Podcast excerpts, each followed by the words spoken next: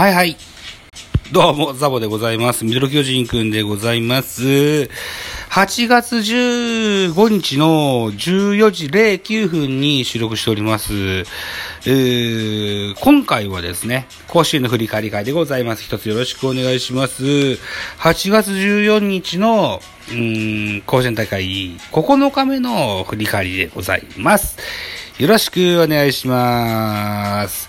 えー、まずは第1回戦目、横浜高校対聖光学院の一戦でございますが、横浜5安打、聖光11安打、結果2対3、聖光の勝利となりました。スポナビ選票でございます。接戦を制した聖光学院が3回戦進出を決めましたと。聖光学院は紹介。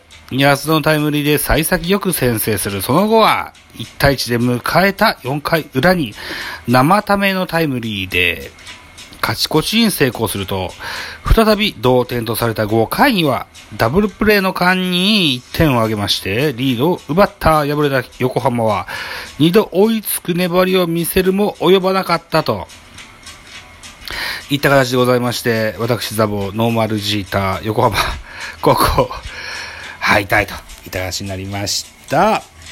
はい、ネット更新情報でございます。えー、っと、まず特集されたのが、聖光学院、えーキャプテン、赤堀選手と、それから伊藤選手、ファースト選手ですね。この二人の厚尾のインタビューから始まりました。伊藤選手は、選抜で顔面骨折をしてしまいますも、強強行出場をした選手なんですね。うん。野球は気持ちやでというような話を、いや、言ってらっしゃったのは非常に印象に残っております。対して横浜高校ですよ。選手宣誓をした玉城くんからですね、チームメイトに感謝を伝えたといったような熱湯甲子園のシーンが印象に残っております。はい。2戦目でございます。2戦目は東東京代表、二松学舎大附属高校対兵庫県代表、社高校の一戦でございました。社8安打、二松学舎13安打、結果は5対7。二小学者の勝利となりまして、本塁打2本出ております勝俣選手、それから、これは社高校の選手です。で、二小学者、片井選手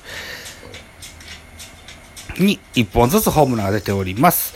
スポナビ選票でございまして、二小学者大附属高校は、3回裏中川、セガ、セタに、の連続タイムリーと、片井のソロで一挙4点を先制する。そのまま迎えた5回には、片井と押し切りのタイムリーなどで3点を挙げ、リードを広げた投げては先発辻が、7回4アンダー、2失点のコートを敗れた社が終盤に追い上げを見せるもあと一歩及ばなかったといった選評でございました。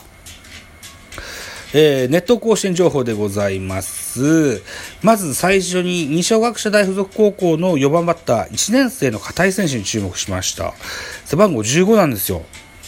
1年生なんですよね。うん。予選では最、えー地方予選、地方予選では最多の7安打を放った選手でございます。えー甲子園初ヒットがホームラン。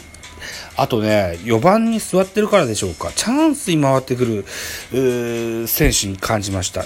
非常に持っている選手です。というふうに思います。あのーなかなかないんですよ。チャンスが回ってくる選手って。うん。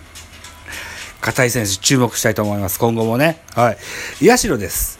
社高校の4番。違う。社高校背番号4番。この人キャプテンなんですけどね。えー僕が勝手に注目してるんですよ。男前な上にですよ。不敵な笑みを浮かべてですね、最後のバッターボックスに立つんですよね。あと振り。えーっと、7対5といった最後のシーンでですよ。しっかり振り切れるんですよね。このセカンドでよ、えー、なかなかいい体格をしてる選手なんですね。このキャプテン。キャプテンなんですよ。背番号4番の彼。はい。ぜひね、注目、今後も注目してみたいと思うんです。えー、彼の進路が大学なのか社会人なのか分かりませんけども、えー、大いに期待できる選手だと思っております。初めての夏、一生誇りにっていう最後のテロップが出ておりました。社の背,、えー、背番号4だからセカンドの選手でしょ社のセカンド。後藤健志郎選手ですね。甲子園打率が4割4分4厘。ほう。注目したい。どうなるかな僕の一目惚れなんですよ。僕の一目惚れなんですけども、この、えー、社のキャプテン、セカンドの後藤選手、期待したいと、かように思います。えー、8月14日、日曜日の最後のゲームは3試合目、大阪桐蔭対埼玉代表の聖母学園の一戦がございました。えー、大阪桐蔭が25安打19得点、聖母2安打0得点といった形で19対0、大阪桐蔭の勝利といった形になっております。松尾選手に、えー、この日2本ホームラン出ておりますね。8回表のソロホームランと9回裏、9回表のツーランホームランと2本ホームラン出ております。スポナビ選票。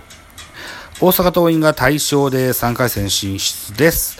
大阪桐蔭を紹介、丸山と海老根の連続タイムリーで2点を先制すると、その後も4回表に打者一巡の猛攻で5点を挙げるなど終わってみれば、25安打19得点投げては前田小林、青柳別所の投手リレーで相手打線を2安打無得点に封じた敗れた聖母学園は投打ともに振るわなかった。振るわなかったっていう言い方はどうかと思いますけどね。あの、確かに、大差で負けはしたかもしれないけれども、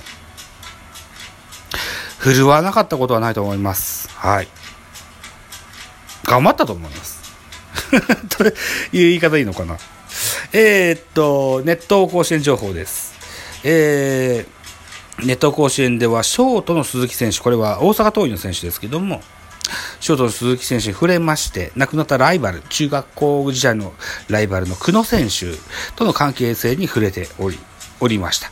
このゲームが8月14日がこの久野選手の亡くなった命日なんですね。で、えー、彼の甲子園初ヒットが、これはプラス打点付きといったようなものもありまして、えー、そこに触れてました。聖望に関してはですね、応援団長の栗原選手、栗原くんと、えー、聖望の4番、並木くんとの関係性のお話を触れてらっしゃいました。応援団長になった栗原くんは怪我で野球はできなかったといったような形になってるんですよね。うん。さあ、並木くん、栗原くんとの友情のお話でしたね。えー、で、この8月14日は3試合しかございません。で、えー、長島皆さんの特集、レポートの特集もありました。札幌大谷に触れてましてね。札幌大谷は中高一貫の学校だそうでございます。絆が非常に強いんだよといったような回でした。はい。ということで、8月14日の甲子園の振り返りができたと思っております。うん。要は満足でございます。な、どうだろうな。今日の23時ぐらいに多分またネット講師やると思うから、そこから資料を作って、0時ぐらい、うん、にアップできたらいいかな。あ0時に収録できて、翌日の5時半ぐらいにアップできたらいいかなというふうに感じております。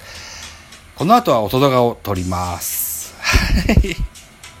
といったところでございまして、ね、ラジオトークも何やらいろいろ盛り上がってらっしゃいますよ。えー、っと、現在は、磯和子さんのイベントもやっておりますし、他にもいろんな方がやってらっしゃいます。先ほど、私、パキオくん、えー、肋骨パキオくんにね、えー、自分が体験した恋愛談を メールしました。何やら採用してくださるというふうに聞いてますので、肋骨パキオくんの恋愛トーク特集もぜひ聞いていただけたらな、なんていうふうに思っております。に、8月の20、何日だったかな。詳しくは、パキオくんのツイッターとうとう見ていて、見ていただけたらと思います。ザボの二十数年前のほろ苦い あの恋愛の話を投稿しております。はい。あーやっぱメール職人気質だな、僕はな。喋り手じゃないよな。リスナー気質がやっぱ強いですね。うんまあ、にも負けず頑張っていきたいと思います。はい。ということでございまして、うん、もろもろいろいろ、8月15日は、ポッドキャスト的なものも配信していこうと思っておりますので、えーぜひ注目していただけたら思います。ありがとうございました。バイちゃん